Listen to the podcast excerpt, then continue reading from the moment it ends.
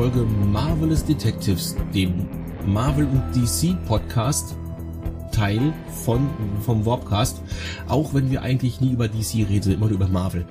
Liegt aber einfach daran, äh, dass wir beide die halt sehr gerne, äh, gerne sehen. Bei uns, äh, oder besser gesagt bei mir, ist natürlich auch wieder wie immer der fabelhafte Götz. Einen wunderschönen guten Abend. Und dass wir so viel über Marvel reden, liegt einfach daran, Marvel produziert mehr Realserien, die auch für uns besser zu sehen sind, dank Disney Plus. Uh, und bei DC, ja, gibt es ein paar Serien. Nur entweder sind die schon im fortgeschrittenen Status, siehe Titans, oder aber wir haben einfach nicht die Zeit gehabt, die zu gucken, siehe Peacemaker. Wobei bei Peacemaker ja noch in Zukunft kommt, dass man da auch am besten The Suicide Squad sehen sollte. Und das habe ich noch nicht getan. Also insofern, ja, Marvel-lastig. Aber das kann sich immer noch ändern. Wer weiß, wer weiß, wer weiß. Ganz genau. Und wir reden heute natürlich über She-Hulk. Das ist letzte Woche, also beim Zeitpunkt der Aufnahme letzte Woche, letzte Folge gelaufen. Am Samstag war das bei uns im Review, also von Zeitpunkt der Aufnahme letzten Samstag. Ähm, wir nehmen das hier am Dienstag, den 18.10. auf. Da kommt wahrscheinlich noch diese Woche der Podcast. She-Hulk, die ganz grobe Plot-Zusammenfassung, also der zweite Punkt auf unserer Tagesordnung. Ja, äh, Jennifer Walters ist eine erfolgreiche Anwältin und ist halt zufälligerweise die Cousine von Bruce Banner.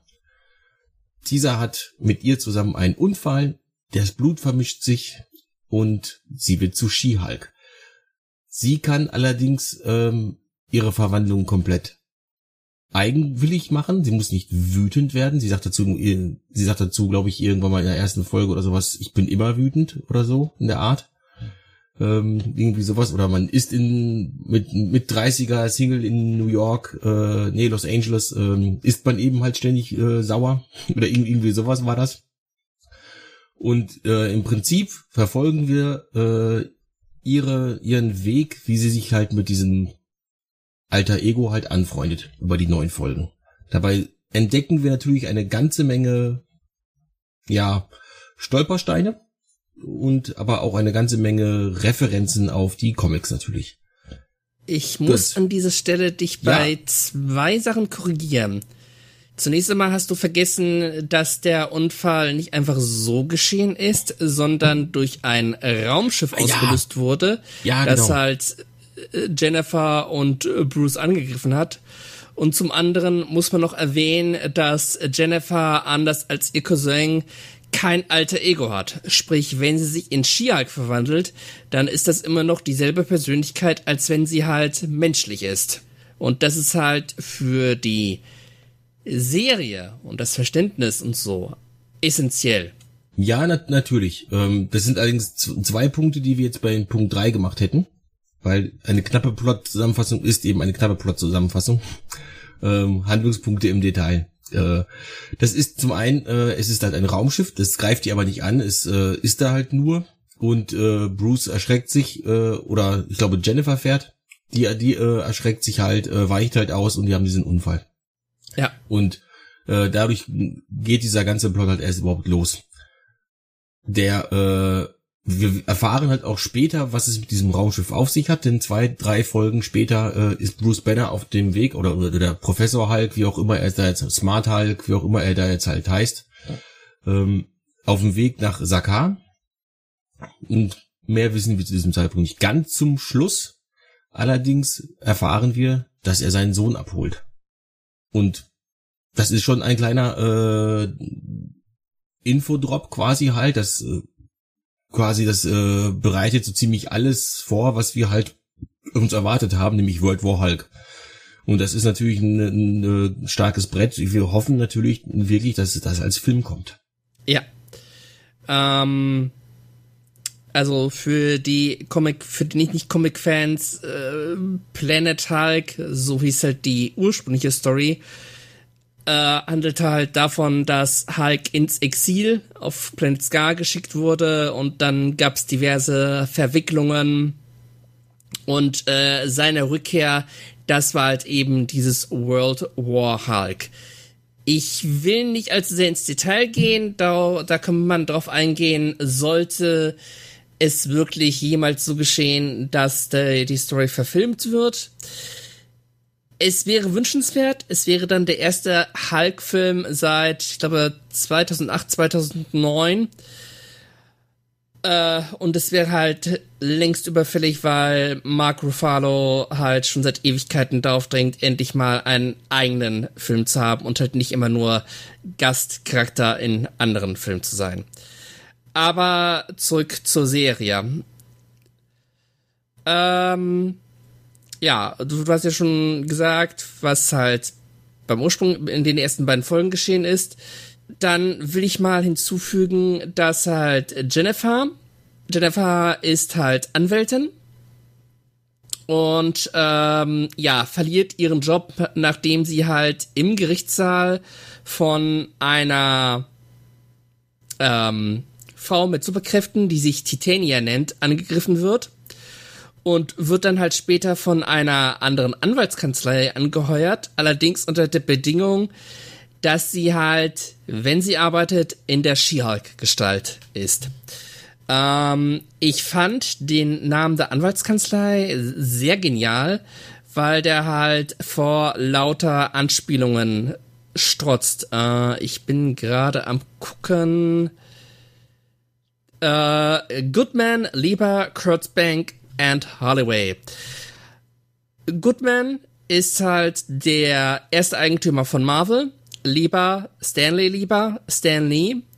Und äh, Kurtzberg ist, glaub ich, die Anspielung auf Jack the King Kirby. Ähm, jetzt muss ich mal kurz gucken, ob ich da auch ja, es ist die Anspielung auf äh, Jack the King Kirby, der halt wirklich im Silver Age, also in den 1960er Jahren, gemeinsam mit Stan Lee Marvel Comics halt signifikant prägte. Äh, Holloway muss ich jetzt gerade passen, weil da weiß ich jetzt nicht, wer dahinter stecken könnte.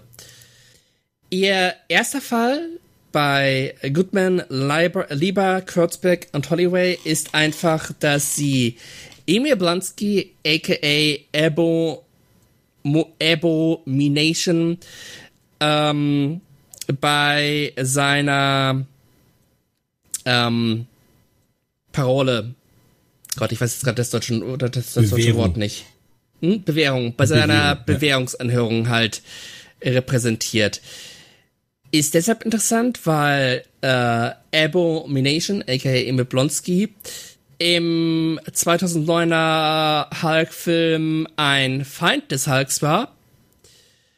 Und ja, jetzt soll er angeblich eine bessere Seite halt entwickelt haben. Er hat quasi im Gefängnis zu Gott gefunden. Natürlich nicht wirklich zu Gott, aber er hat sich halt zu einem Lifestyle-Propheten, also zu jemanden, der halt einen besseren Lebensstil verkündet und damit auch wirbt, entwickelt. Und es stellt sich halt heraus, dass Emil Blonsky, wie man aus dem Shang-Chi-Film herkennt, äh, unerlaubterweise ab und zu aus dem Gefängnis flieht, um in einem Fight Club gegen unter anderem gegen Wong anzutreten. Und das ist halt der erste Fall, den halt Jennifer Waters, Jennifer Walters für diese Anwaltskanzlei hat. Und es ist auch ein gutes Zeichen dafür, was einen halt in den darauf folgenden Episoden erwartet.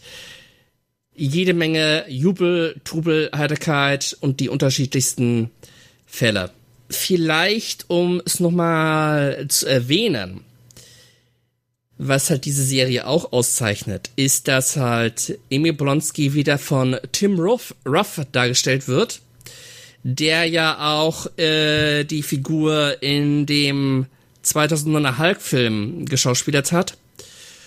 Und mm, ich hatte das Gefühl, er hatte wirklich Spaß an der Sache. Vor allen Dingen, weil die Figur in der Serie sehr viel anders dargestellt wird, wie es halt in dem Kinofilm war. Und er ist auch nicht der Einzige, der halt wiedergekehrt ist, aber da kommen wir dann später nochmal drauf. Das ist halt jetzt eine grobe Zusammenfassung der, der, ersten beiden Episoden plus halt dem, was halt später nochmal ungefähr wichtig wird. Abomination wird obendrein sehr wichtig. Äh, sie besucht ihn ja ein, einmal und lernt dann eine wilde Schar von super Schurken, eigentlich, eigentlich super Schurken kennen, die jetzt aber alle halt einen äh, Weg gefunden haben, durch Emil Blonsky halt, ähm, das sein, äh, sein zu lassen.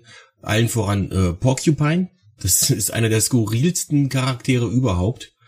Ähm, die, also der ist ähm, ich, ich weiß gar nicht, wie ich den in, äh, das ist halt ein Typ, der sich einen Anzug gemacht hat äh, als Stachelschwein.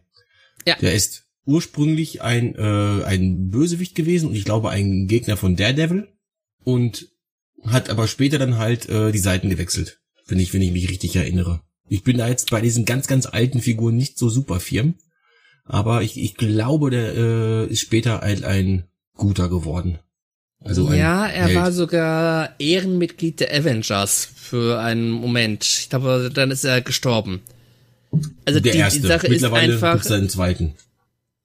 Ja, die Sache ist einfach, äh, die Figuren, die Marco jetzt eben genannt hat, diese Schurken. Es ist kein Wunder, dass du so, sie nicht sofort kennst, kennst, weil diese Charaktere haben halt in den Comics C- oder D-Status. Und das bedeutet halt, es sind Figuren, die man am besten unter ferner Liefen einsortiert. Also sie sind präsent, aber in den allerhäufigsten Fällen wurden sie halt unter anderem als Lachnummer präsentiert. Und das findet sich dann auch hier in der Serie wieder. Ja, also de definitiv, sie sind es, äh, She-Hulk ist halt anders als die bisherigen Marvel-Serien. Es geht äh, weitaus mehr in Comedy, was man halt auch daran sieht, dass äh, She-Hulk äh, regelmäßig quasi halt mit dem Zuschauer spricht. Ähm, ähnlich wie Deadpool. Aber She-Hulk hat es in, in, den Comics zumindest halt erfunden. Die steigt auch mal von dem einen Bild in das andere Bild. Oder blättert halt ihre Seite selber um. Ähm, ich habe mich halt das früher als Kind oder als äh, junger Mensch sehr irritiert.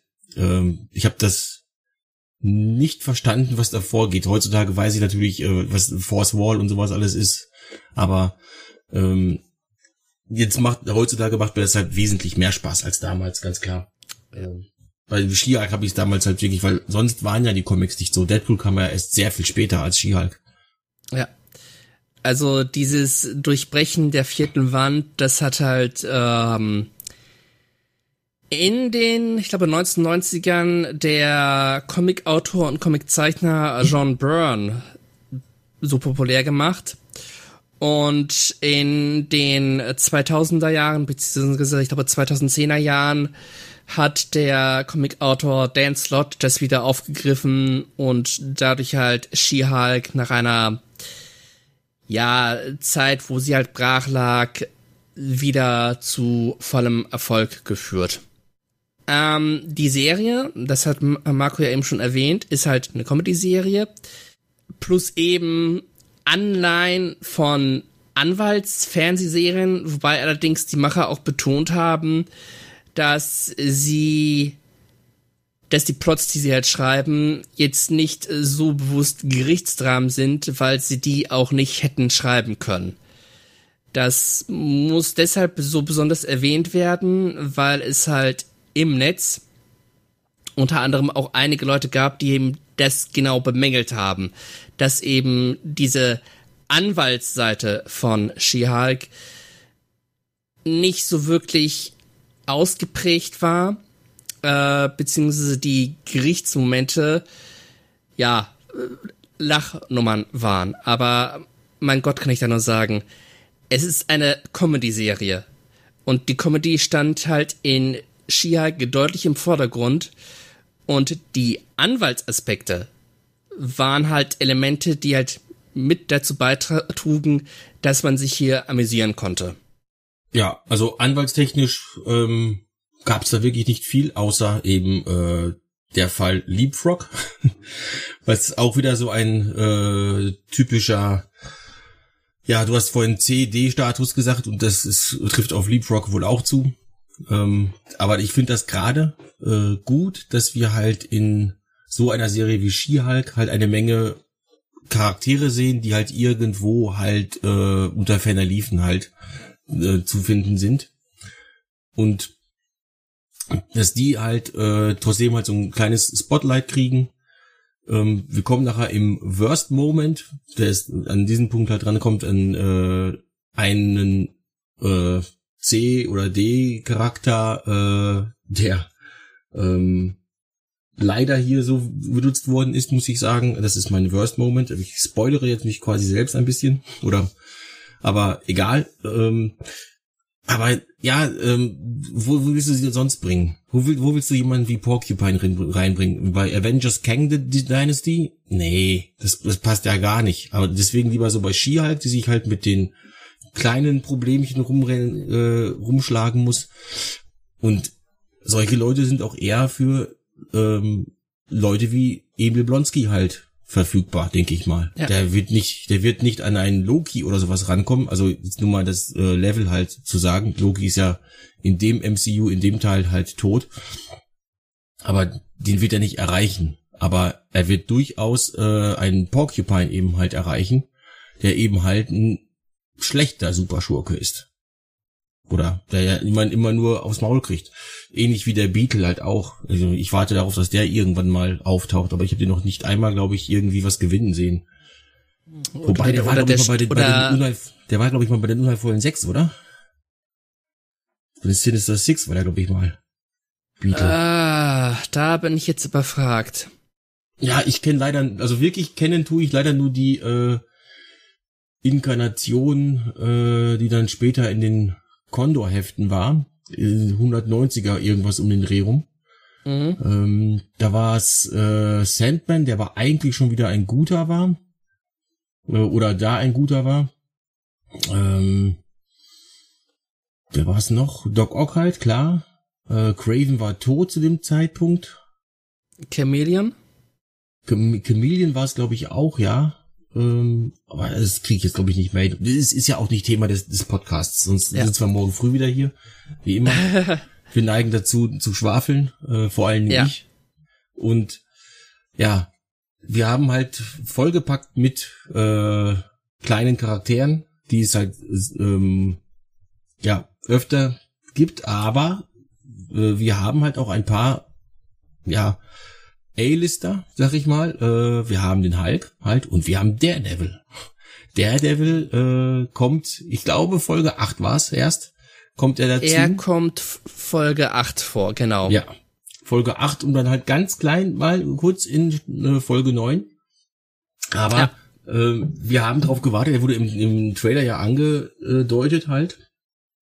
Und er Und in Folge 5 hat man für einen kurzen Moment äh, sein, sein Helm gesehen. gesehen. Ja, ja, sein, das gelb-rote Kostüm halt. Ja.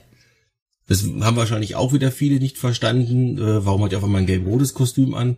Er ist doch hat normalerweise ein rotes Kostüm. Ja, der hat eigentlich jetzt zu dieser Zeit ein rotes Kostüm, aber ganz am Anfang hat er ein gelb-rotes Kostüm bei seinen ersten Auftritten. Und da, da hat man sich jetzt einfach bedient, um wahrscheinlich halt auch ein bisschen äh, Abstand oder äh, Distanz zu der Netflix-Serie halt äh, zu halten oder zu pflegen, da kriegt er ja das rote Kostüm auch erst am Ende der ersten Staffel.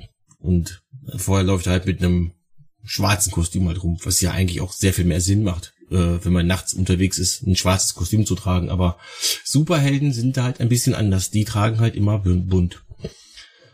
Was Von ja... An Wolverine mit seinem gelben Latex. Ähm, was ja ein weiteres wichtiges Plot-Element der She-Hulk-Serie ist, ist halt das persönliche Leben von Jennifer Ward Walters. Ähm, du hast ja zu Beginn erwähnt, sie ist halt, ihr Privatleben ist halt nicht gerade sehr zufriedenstellend. Sie ist halt äh, Single, war halt wahrscheinlich ihr Job, ihr nicht die Zeit ließ, äh, irgendwie jemanden zu finden.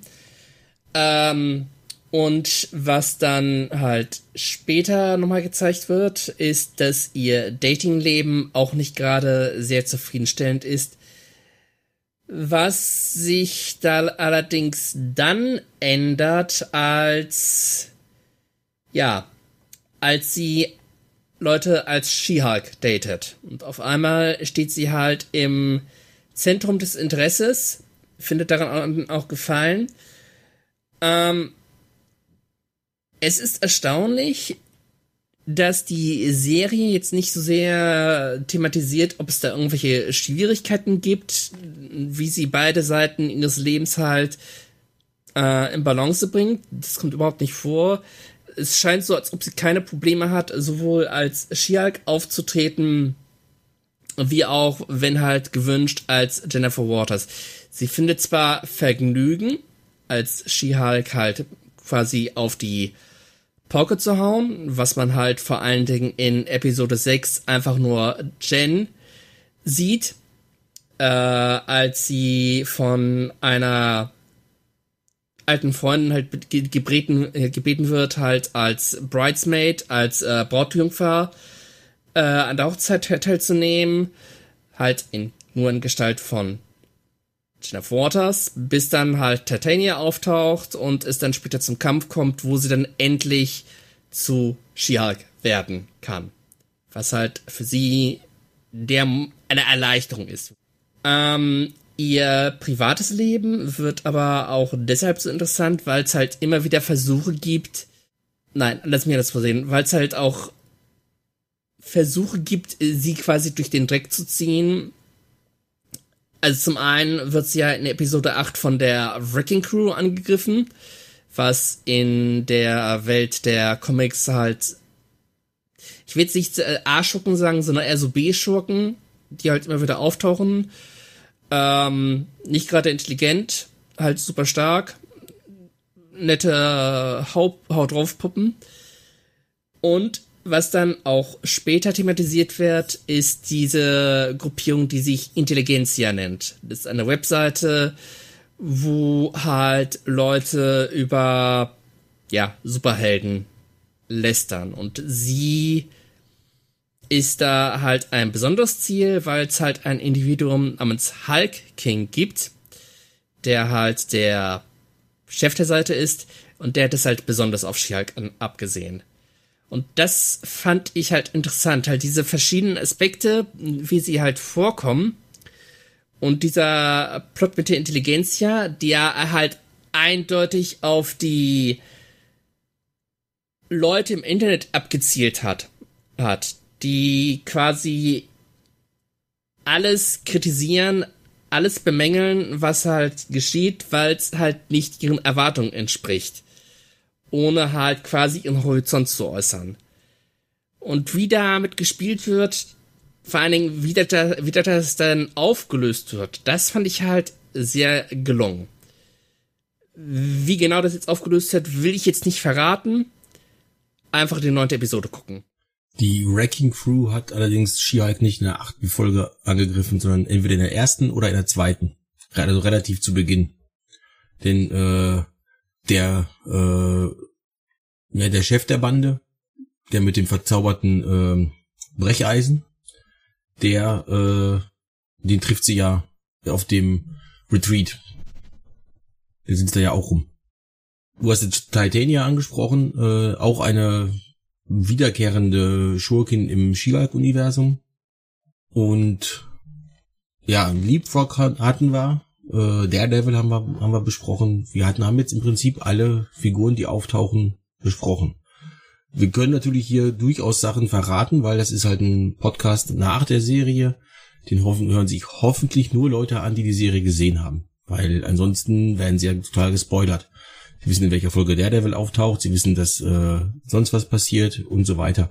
Also, falls ihr das bis jetzt nicht äh, gerafft habt, Leute, ähm, Spoiler-Alarm, ja, wir spoilern hier heftig. Ja, ich werde im Best Moment auch nochmal kräftig spoilern. Ja, ähm, ich vermute sogar fast, äh, weil wir uns da, da glaube ich relativ ähnlich sind, dass wir äh, sehr dicht beim Best Moment zusammenliegen. Ja. Ähm, aber Okay, Handlungspunkte Lass, im Detail. lass uns zum Worst Moment gehen. Ja, Handlungspunkte im Detail, denke ich mal, haben wir jetzt abgeschlossen. Äh, Es gibt dann eigentlich nichts Großartiges mehr, ähm, was man da jetzt großartig noch besprechen müsste. Ähm, außer, ja, vielleicht doch dieser äh, Fall mit Leapfrog vor Gericht, äh, der, ver also ähm, She-Hulk äh, ver ähm, verteidigt dort halt Leapfrog, der von dem gleichen Schneider äh, wie sie ihre äh, Uniform oder ihre Kostüme halt bekommen hat, ähm, auch einen Anzug bekommen hat und der Leapfrog verklagt ihn halt, weil äh, das Ding halt nicht funktioniert hat. Und der äh, Anwalt von ihm ist halt Matt Murdock. So kommt er halt dazu. Und deswegen war in der Folge 5 eben diese Maske da zu sehen. Und also das passte alles wunderbar zusammen. Und Leapfrog hat halt einfach den falschen Treibstoff für seinen äh, Anzug benutzt. Und schon. Er hat sich nicht an die äh, Gebrauchsanweisung gehalten. Genau, er hat sich nicht an die Gebrauchsanweisung gehalten und schon ist natürlich dann halt auch der Fall wieder hinfällig. Der Richter reagiert äh, richtig, richtig gut. Also das, das fand ich richtig, richtig gut gemacht. So der Richter, Richter sagt halt, hey, Mr. Murdoch, wir sehen alle, dass er lügt. So, weil er kann ja am, äh, also der Devil kann ja am Herzschlag hören, quasi, ob Mhm. jemand lügt. Ähm, äh, sagt ja auch noch so, äh, fragen Sie mich nicht, woher ich das weiß, ich weiß es einfach. Und später entführt äh, Leapfrog diesen diesen Designer, dass er ihn an was Neues nimmt und She-Hulk und äh, Daredevil arbeiten halt zusammen, um äh, die beiden halt, also um ihn, den Designer halt da rauszuholen. Das ist auch noch ein, ein richtig starker Plot gewesen, der sogar diesen ähm, ja diesen Tunnel oder Gangfight aus der Daredevil-Serie von Netflix halt äh, wieder eingeführt hat, allerdings mit weniger Intensität. Das muss man dazu ganz ehrlich sagen. Dieser Daredevil ist ein Disney Daredevil. So leid es mir tut, aber ähm, das, was ähm, er da so halt bei Netflix gemacht hat, ähm, das ist definitiv eine ganz andere Hausnummer. Ich bin trotzdem gespannt auf Born Again.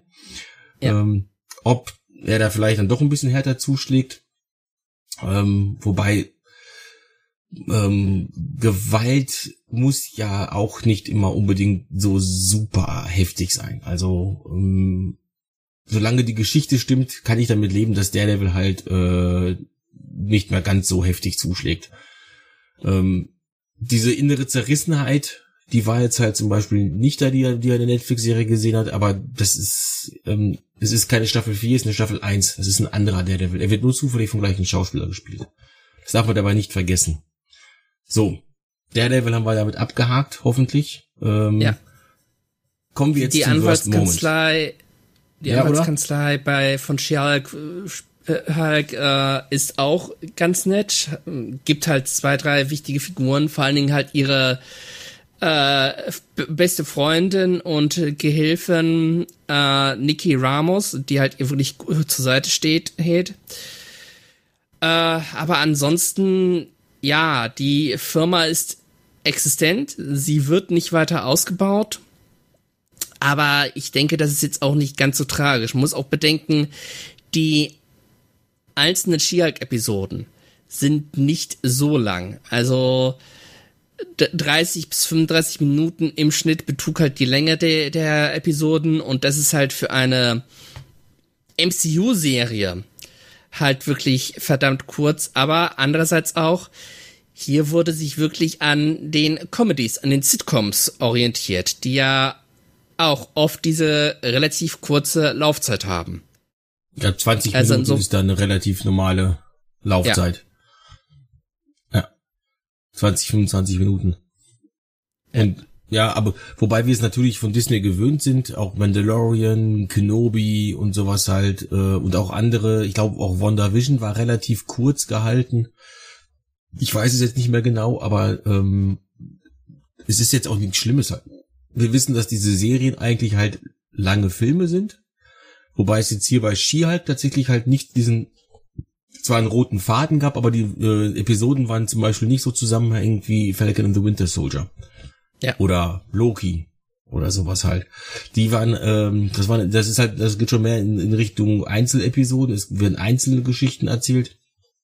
Aber wenn man halt jetzt diese ähm, Geschichte mit der Hochzeit zum Beispiel rausnimmt, weil äh, für den Hauptplot hat diese Hochzeit einfach nur diesen einen, also diese Hochzeitsfolge nur, dass sie da an jemanden kennenlernt, mit dem sie dann nachher äh, ins Bett steigt. Das ist auch, auch typisch hier halt. Die hat äh, ein relativ breites Spektrum an Männerbekanntschaften, sagen wir es mal so.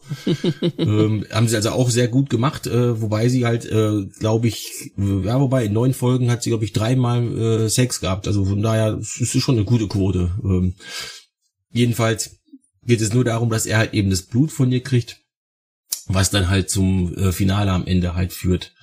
Und das dann nur, nur das eben halt äh, ist der eine große Punkt, dieser Kampf mit Titania oder sowas halt, oder dass sie halt äh, ähm, sich langsam anfreundet, Shinichia zu sein und sowas. Das sind halt so Sachen, die man halt so nebenher mitnimmt, aber damit die Geschichte halt ein bisschen dicker wird.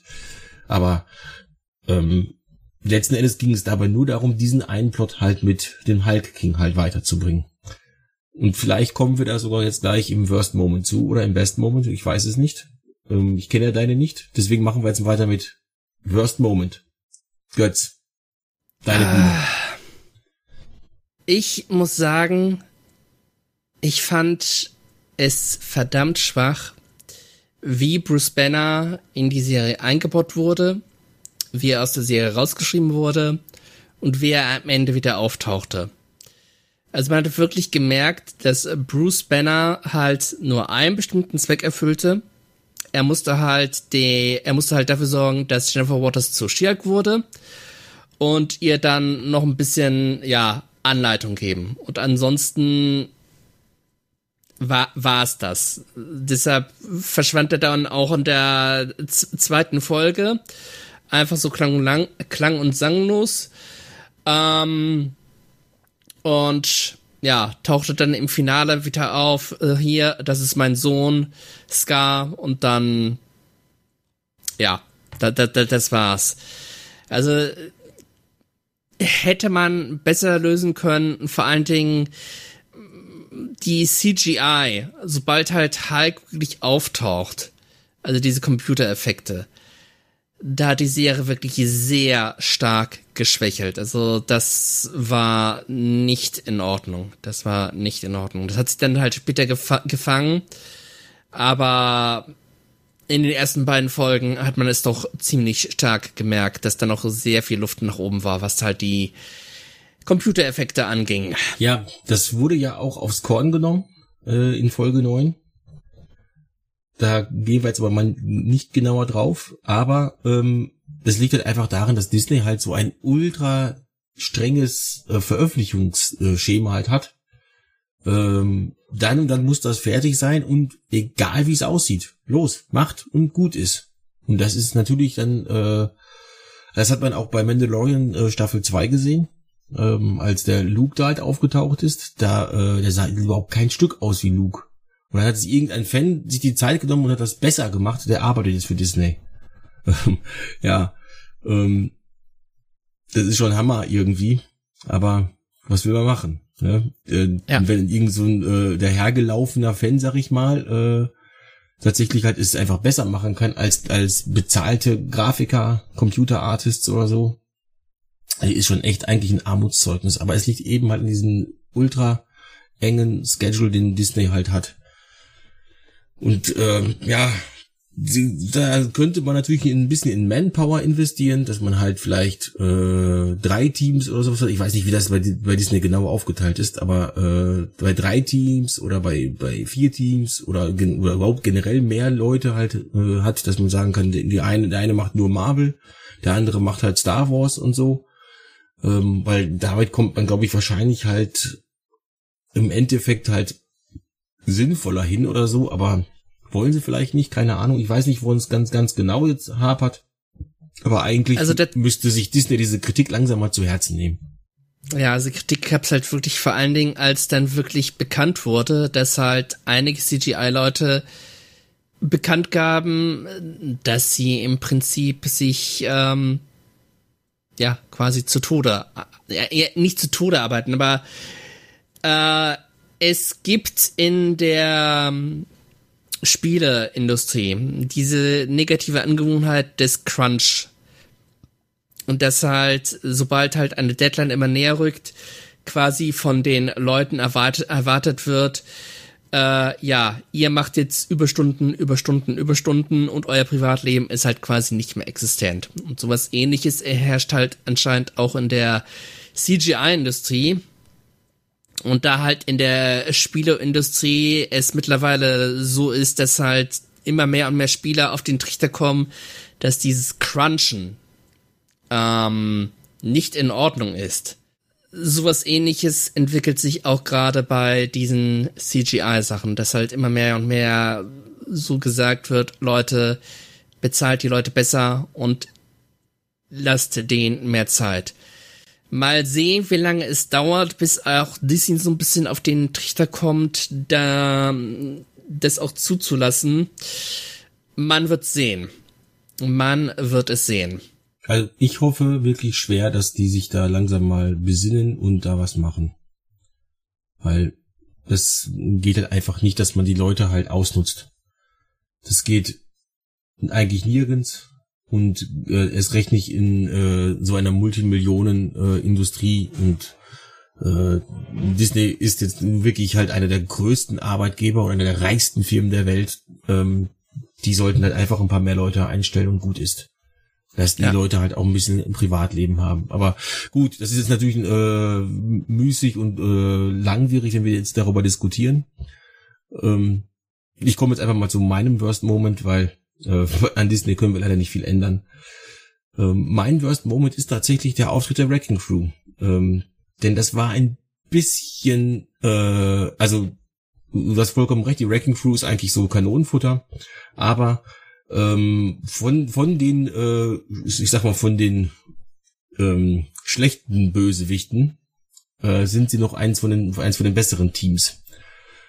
Und ja, das war halt dann doch ziemlich heftig unter deren Würde eigentlich fand ich.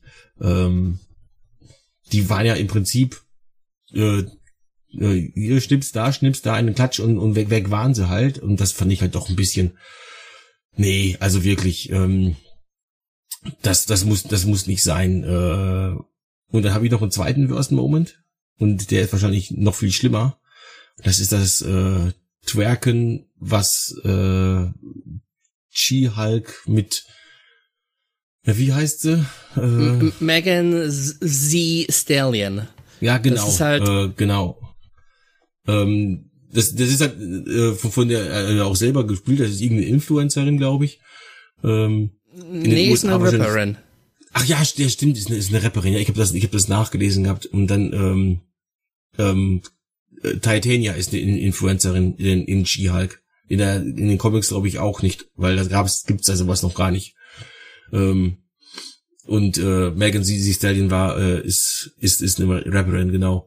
Aber das äh, ist eben halt der Punkt, wo ich ähm, sage, ja, ähm, will ich She-Hulk jetzt Zwergen sehen? Äh, wirkt das nicht ein bisschen zu albern? Da hat's für mich dann nämlich so ein bisschen, äh, im Englischen sagt man äh, Jump the Shark, äh, also das den Bogen überspannt. Äh, ich habe kein Problem mit ab und zu mal ein bisschen Klamauk oder sowas halt, äh, aber ähm, das war mir dann noch ein bisschen zu heftig, zu klamaukig. Das passte irgendwie für mich nicht in diese Serie rein.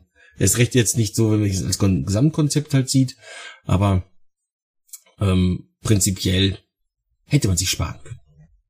So, High Five äh, Megan. Das fand ich jetzt nicht so äh, dramatisch. Also es war ganz nett. Ähm, es war ein Superstar. Ich meine, das wurde auch nur deshalb eingebaut, weil halt die ähm, Schauspielerin halt ein großer Fan von der äh, Rapperin war. Und insofern, äh, es passte. Dass jetzt so ein großer Wind drum gemacht wurde, auch halt von den Leuten, die halt die Serie allgemein halt nicht gut fanden, fand ich ehrlich gesagt ein bisschen übertrieben. Aber okay, das sind Geschmäcker und über Geschmäcker lässt sich bekanntlich streiten. Ja, natürlich. Ähm, da sage ich überhaupt nichts gegen. Du, du musst absolut nicht meiner, meinem Worst Moment zustimmen. Ähm, Deswegen, oder, oder irgendeiner, das ist halt meine, meine Worst Moment oder einer von meinen Worst Moments. Und da muss ich sagen, dass wenn es jetzt der Auftritt der Wrecking Crews und, und ein Twerken von Shia, dann äh, sind wir da schon relativ gut dabei, dass es eben halt nicht so schlecht geworden ist. So, beim Best Moment fange ich jetzt mal an und da gibt's eigentlich auch wieder zwei. Ähm, zum einen fand ich das Finale sehr, sehr cool.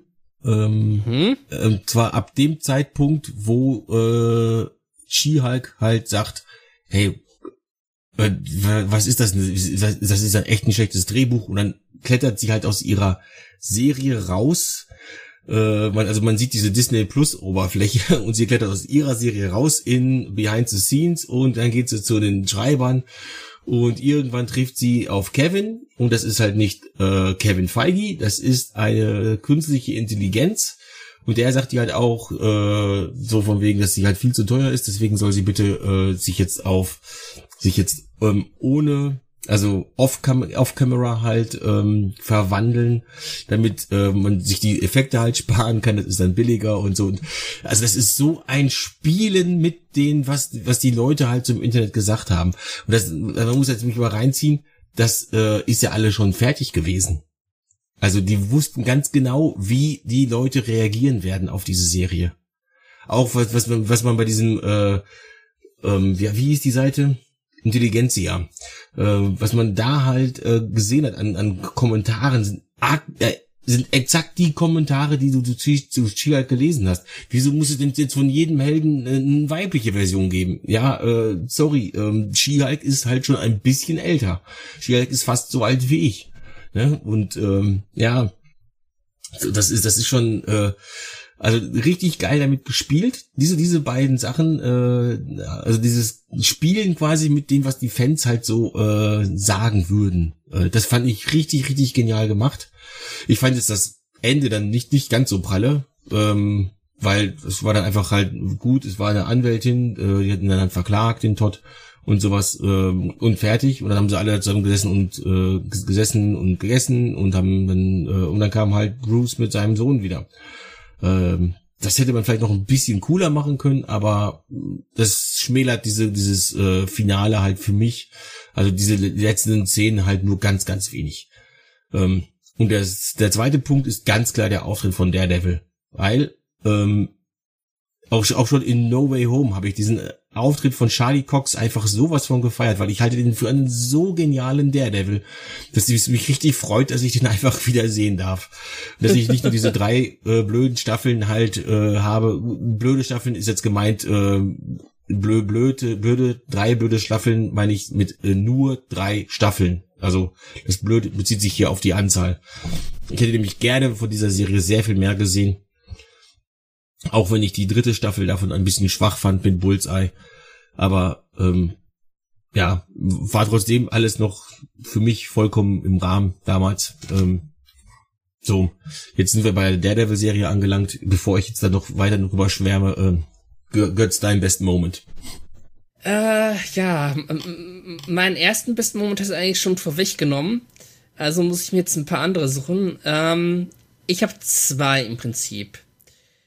Wobei der eine Best Moment ist eigentlich eher ein Best Plot. Ich fand den ähm, Plot um Mr. Immortal in der ähm, Gott, welche welche Episode war das gerade? Äh, in der sechsten Episode, einfach nur äh, nur Jen, äh, fand ich halt sehr genial weil es halt ein interessanter Fall war und vor allen Dingen Jennifer bzw. She-Hulk war da nicht äh, involviert. Es war interessant zu sehen, ja, wir haben da jemanden, der halt unsterblich ist, äh, der halt immer wieder äh, geheiratet hat und dann, als ihm langweilig wurde, seinen Tod äh, gefaked hat oder gefälscht hat und dann später das ganze Prozedere sich wiederholt hat. Ja, und dann sind ihm halt einige seiner Ex-Frauen bzw. Ex-Ehemänner, das fand ich auch interessant, äh, dass er halt quasi offen für jedes Geschlecht war, äh, sind ihm auf die Schliche gekommen und wollen ihn auf Alimente verklagen. Das fand ich schon mal sehr genial. Und was ich hier richtig, richtig gefeiert habe, die ersten Minuten der letzten Episode, wessen Schau ist das? wo quasi das Intro, das Opening der 1970er Hulk-Serie parodiert oder homagiert wird, wie man es auch immer interpretieren möchte. Und zwar wirklich von, von den Klamotten damals, von dem äh, Bildformat, der das halt damals war, und halt auch äh, die Farbsättigung und so. Wo sich halt wirklich, wirklich Mühe gegeben wurde. Hm? Ja, de definitiv. Das war, äh, das war äh, wirklich einfach genial. Äh, ich habe da gar nicht mehr dran gedacht. Ey, das ist, also das ist wirklich Hammer. Auch da wurden ja auch teilweise halt äh, komplette äh, Dialoge übernommen, auch wenn es halt nur so ähm, ein Satz-Dialog war. Dieses ähm, Machen Sie mich nicht wütend. Sie würden Sie, mich Sie, äh, nicht mögen, wenn ich ja. wütend werde. Oder Sie würden es nicht mögen, wenn ich wütend ja. werde. Irgendwie sowas in der Art war das. Was halt auch damals in der Serie äh, ges gesagt worden ist oder also im Intro gesagt worden ist, wie sie an ihrem eigenen Grab steht, wie sie in diesem Stuhl sitzt und sowas. Und ähm, das wurde ja auch schon bei dem äh, Hulk-Film, also diesen, dieses in dem Stuhl, bei dem Hulk-Film mit, mit Edward Norton halt. Der 2009er Film. Ja, der 2009er Film, genau. Äh, wobei ich, ich meine, der Hulk ist von 2.8 äh, wie Iron Man aber wir wollen uns da nicht um ein Jahr streiten. Ups. Ähm, ist, ist eben halt äh, irgendwas um den Dreh rum. Also das äh, war das MCU noch ganz, ganz klein und hat Marvel das noch nicht selbst gemacht. Deswegen ist ein neuer Hulk-Film, ja, wäre auch so geil, weil dann Universal endlich gesagt hätte, okay, machte halt. Weil die haben eigentlich die Rechte am Hulk, an Solo-Filmen vom Hulk. Aber Marvel darf, darf, darf den Hulk halt benutzen in Serien und in äh, Team-Up-Movies. Also wenn es in einem Tor, Torfilm dürfen sie den Hulk bringen, aber nicht, aber sie dürfen den Film nicht Hulk nennen. Und wir hatten ja vorhin über Planet Hulk gesprochen. Das ist ganz, ganz, ganz, ganz, ganz, ganz grob das, was wir in Thor Ragnarok gesehen haben. Aber wirklich nur gar, so absolut zusammengestaucht auf Planet, äh, wirklich so, also es ist eigentlich sehr viel vielschichtiger, Planet Hulk. Aber ähm, das ist das, was wir halt in, äh, in Ragnarok gekriegt haben. Äh, er ist ein Gladiator auf einem fremden Stern und da ist halt auch eben äh, Scar gezeugt worden. Und ähm, jetzt ist mir der Name von der Frau entfallen, aber die ist auf jeden Fall nicht grün und auch nicht äh, irgendwie besonders stark oder sowas halt. Sie ist halt irgendwie eine Hexe oder irgendwie sowas war sie, glaube ich. Oh Gott, das ist schon also Ewigkeiten näher mit Planet Hulk. Vielleicht weiß es unser Sebastian ja gut. Äh, der ist ja bei Marvel halt auch sehr äh, involviert. Der macht ja bei uns diese Marvel-Comic-Bände und so und bespricht die. Gut. Ähm, wir haben Worst Moment, wir haben Best Moment. Wir sind jetzt bei 51 Minuten ähm, Laufzeit. Das heißt, wir machen jetzt das Fazit. Götz, was packst du da drunter? Wie viele äh, ja, wie, wie viele, keine Ahnung, äh, ein Sternchen, ich wollte jetzt irgendein cooles Wort sagen, wie, wie viel Gammastrahlung gibst du oder sowas, aber dann dachte ich, ja, das funktioniert ja gar nicht. Das, wo ist das Maximum von Gammastrahlung? Bei der Warp-Skala wissen wir es, bei 10 ist das Maximum erreicht, aber bei Gammastrahlung, wo ist es da? Äh, also, deswegen, wie, wie, wie, was, was gibst du der Serie? Äh, also ich wurde neun Folgen lang gut unterhalten. Wobei die ersten beiden Episoden halt schwach waren. Aber dafür hat das Finale mich überzeugt. Äh, ich tendiere zu einer. Ja, doch, eine 8 von 10 ist, glaube ich, gerechtfertigt. Also 8, 8 von 10. Ja, 8, 8 von, 8 von 10. Ähm, gehe ich grob mit. Ich würde auf 7,5 von 10 gehen äh, weil eben halt, ja, ähm, es mir zu viel war im Prinzip, was eben halt mit dem eigentlichen roten Faden so nichts zu tun hat, was so nebenher lief, ähm, dass ich da jetzt halt sagen würde. Aber gut unterhalten habe ich mich eigentlich immer gefühlt. Ähm, aber wenn ich mir jetzt so die Bewertung bei MDB halt anschaue, was ich ja immer mache, wenn wir Fazit machen, äh, die schlechteste Folge ist äh, nur Jen mit 4,6. Schon echt heftig. Ähm, ähm, da möchte ich anmerken. IMDB da sind sehr viele Trollbewertungen mit dabei. Das ist, das ist grundsätzlich, das ist, das ist fast überall so, äh, Götz. Ich weiß das, aber ähm, ja, aber im Fall es, von Schalke ist es halt wirklich extrem. Es geht, es geht, es geht darum, was, äh, was sagt das Internet, nicht um darum, was sagen die anderen, äh, anderen, äh, was sagen halt andere Journalisten dazu. Dann würde ich Metakritik nehmen. Dann könnte ich beides vergleichen. Ja. Ähm, ähm, es geht mir wirklich darum, was sagt das Internet und da ist die schlechteste Folge tatsächlich nur Jen und äh, nur Jen ist ja eben die Folge, wo nur Jen vorkommt und ganz, ganz wenig She-Hulk ist. Obwohl sie da auch mal wirklich aufs Maul haut, ne? Deswegen finde ich schon ein bisschen komisch, dass ausgerechnet die halt so schlecht bewertet worden ist und die Serie kommt komplett nur auf 5,1 von 10. Ähm, wie du schon sagtest, da gibt's natürlich eine ganze Menge Leute, die halt ähm, einfach halt ähm, ja ähm, null oder einen Stern geben, halt, weil sie jetzt einfach mit dem mit dem Format nicht klarkommen oder sowas. Das halt einfach eine komplett andere Serie ist als alles, was sie bisher gesehen haben. Ja. Ähm, ich meine, ich kann komplett nachvollziehen, wenn zum Beispiel bei Thor, Love and Thunder, äh, um mit meinem kleinen Bogen zu schlagen, äh, zu anderen Marvel-Projekten, wenn man da zum Beispiel halt mit manchen Sachen einfach nicht klarkommt. Ich, ich fand jetzt zum Beispiel halt, ich weiß, hast du Thor schon gesehen, in den vierten? Ich habe die 4K-Disc hier und werde es mir dann ansehen, wenn ich dann in dem entsprechenden Jahr angekommen bin bei meinen Ach so, okay, äh, gut. Äh, Review. also das wird noch ein ganzes Weilchen dauern. Ja, okay. Äh, dann, dann spoilere ich dich trotzdem halt mal nicht und sage, aber äh, es gibt halt eine äh, Szene, da, da trifft er halt äh, Zeus und Zeus macht halt was mit ihm. Das fand ich zum Beispiel etwas drüber. Und diese blöden Ziegen, die waren einmal lustig, danach waren sie halt nervig. Ähm, und solche Sachen halt einfach. Das kann, ich kann nicht komplett nachvollziehen. Aber deswegen äh, reißt das für mich halt nicht den ganzen Film oder die ganze Serie runter. Wenn es, wenn es eben halt Momente gibt, die mir so absolut nicht gefallen. Ähm, hier der, der Wong zum Beispiel, äh, der verteidigt ja hier, ähm, ähm, der, ähm, äh, na, der führt doch einen Prozess gegen so einen anderen Magier. Und da kommt ja. doch so eine, äh, ja, äh, so, so ein Partymädchen dazu und äh, sagt für ihn aus und sowas. Die fand ich auch super nervig. Aber ähm, die sollte eben super nervig sein, weil sie eben halt ja. halt dieses typische Partygirl-Image darstellen sollte. Und es ist nun mal eine Comedy. Äh, natürlich hat die mich genervt, aber sie musste mich nerven. Dafür, dass sie, das war ihr Job. Das ist ungefähr so wie, jetzt sagen wir einen großen äh, Bogen, nämlich zu der kürzlich verstorbenen Louis Fletcher. Äh, Kai Win hat sie grandios gespielt, weil man sie wirklich dafür hasst. Also man, man hat diese Kai Win wirklich hassen können, weil sie eben so ah, äh, sogar als sie noch nicht mal böse war, wie am Ende von Staffel 7, sondern als sie halt einfach nur religiös verblendet. War. Ver, ein bisschen verbohrt, bisschen, bisschen, ein bisschen konservativ war, im Prinzip in ihren An Ansichten und sowas halt da, da konnte man, da konnte, da konnte man sie schon wunderbar einfach hassen für. Da war sie einfach unange eine unangenehme Person. Also Kai Winn, nicht Louis Fletcher. Louis Fletcher ist eine grandiose Schauspielerin gewesen. Die hat nicht umsonst einen Oscar für einer Flug über das Kuckucksnetz gekriegt. Ja. Ähm, aber das, das ist eben halt, das macht dieses Party-Mädchen halt auch. Sie macht genau das, was sie soll. Die soll mir auf den Sack gehen, auf Deutsch gesagt. Ja.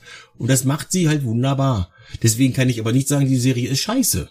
Weil, wenn mir das jetzt eben dieser eine Aspekt nicht gefällt, dann äh, nehme ich von den 10.0, nehme ich halt dann äh, 0,3 runter. Ja? Marco? Ja? Ich komme wieder ins Schwafeln? Du, du, du kommst ins Schwafeln. Ja, okay. Gut. Ich, dann, ich äh, deshalb ein bisschen bremsen und zum Punkt kommen. Ja, ja, du, du, hast, du hast vollkommen recht. Ähm, ich mache diese Podcasts halt wirklich gerne. Ich, ich brauche zwar immer ein bisschen Anlauf, aber wenn ich einmal drin bin, dann bin ich richtig drin und dann äh, machen wir halt, ja, dann fällt es mir immer schwer aufzuhören. Aber gut, du hast vollkommen recht. Äh, ich habe vorhin ja schon gesagt, wir haben vorhin schon auf die Uhr geguckt. Jetzt sind wir bei 57 Minuten und ein paar zerquetschte. Da fällt noch ein bisschen was, ein paar M's von uns raus und sowas halt. Ähm, deswegen sagen wir jetzt vielen, vielen Dank, dass ihr euch auch diesen Podcast wieder mal angehört habt. Wir hoffen, es hat euch ungefähr so viel Spaß gemacht wie uns. Also ich habe hab richtig viel Spaß beim Podcasten. Ähm, und bis zum nächsten Mal. Und denkt daran, Leute, Warpcore sucht eine Verstärkung. In dem Sinne, ne, Vielen herzlichen Dank fürs Zuhören und bis denn. Ciao. Ciao.